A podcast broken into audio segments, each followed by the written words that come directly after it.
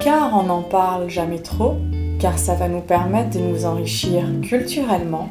Ici, nous retracerons l'histoire des femmes artistes dans l'histoire de l'art.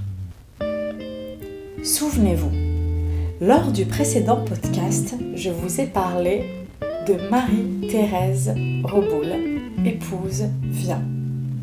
Si vous n'avez pas encore écouté le podcast qui lui est destiné, je vous invite à le faire.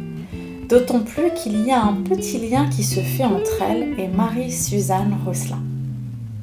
Car oui, c'est de Rosselin que je vous parle aujourd'hui.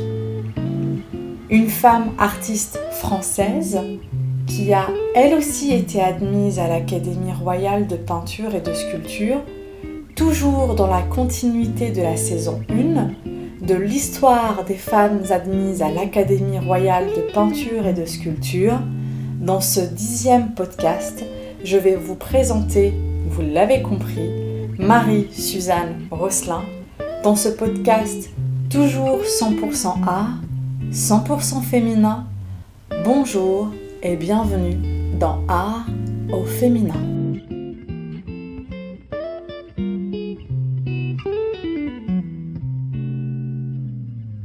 Marie-Suzanne Giroux est venue au monde le 9 mars 1734 et est décédée le 31 août 1772 à Paris. Fille de Marie-Suzanne Leroy et de Barthélemy Giroux, qui est marchand, mercier, joaillier de la garde-robe du roi.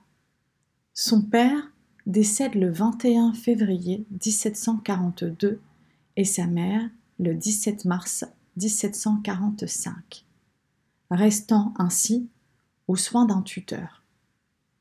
Elle devient une femme active, peintre, miniaturiste et pastelliste. Elle a pour maître Joseph Marie Vien. Ça vous dit quelque chose? Souvenez-vous du précédent podcast. C'est l'époux de Madame Vien. Marie, Thérèse, Reboul, Vien. C'est bon? Pour la petite histoire, Marie-Suzanne est remarquée par un confrère de l'Académie, Alexandre Rosselin. Il est dit que ce peintre suédois rencontra une fille d'une rare beauté dont il devint vivement épris. Il s'agit de Marie-Suzanne Giraud. Rosselin la demande en mariage, mais il est étranger, protestant et de 16 ans plus âgé qu'elle. Par définition, c'est pas possible. La famille de la jeune femme est contre. Mais Alexandre Rosselin persiste et finit par avoir gain de cause et l'épousa après cinq ans d'attente le 8 janvier 1759. Après son mariage, Marie-Suzanne Giraud-Rosselin a continué la peinture.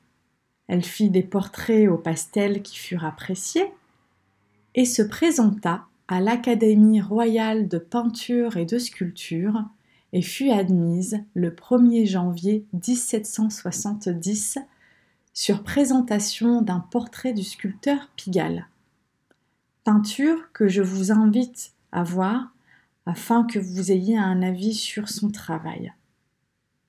Elle exposa en qualité d'académicienne au salon de 1771, quand soudain une maladie vint l'enlever.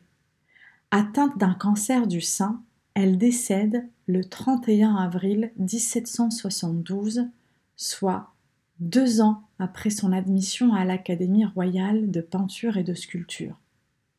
Elle avait 38 ans. Tout pensait à croire à travers le travail qu'elle réalisait qu'elle était destinée à une belle carrière. Malheureusement, impossible pour nous d'en être sûrs. Mais une chose est sûre, les critiques la concernant étaient des plus élogieuses. Certains l'avaient aussi comparée à la tour.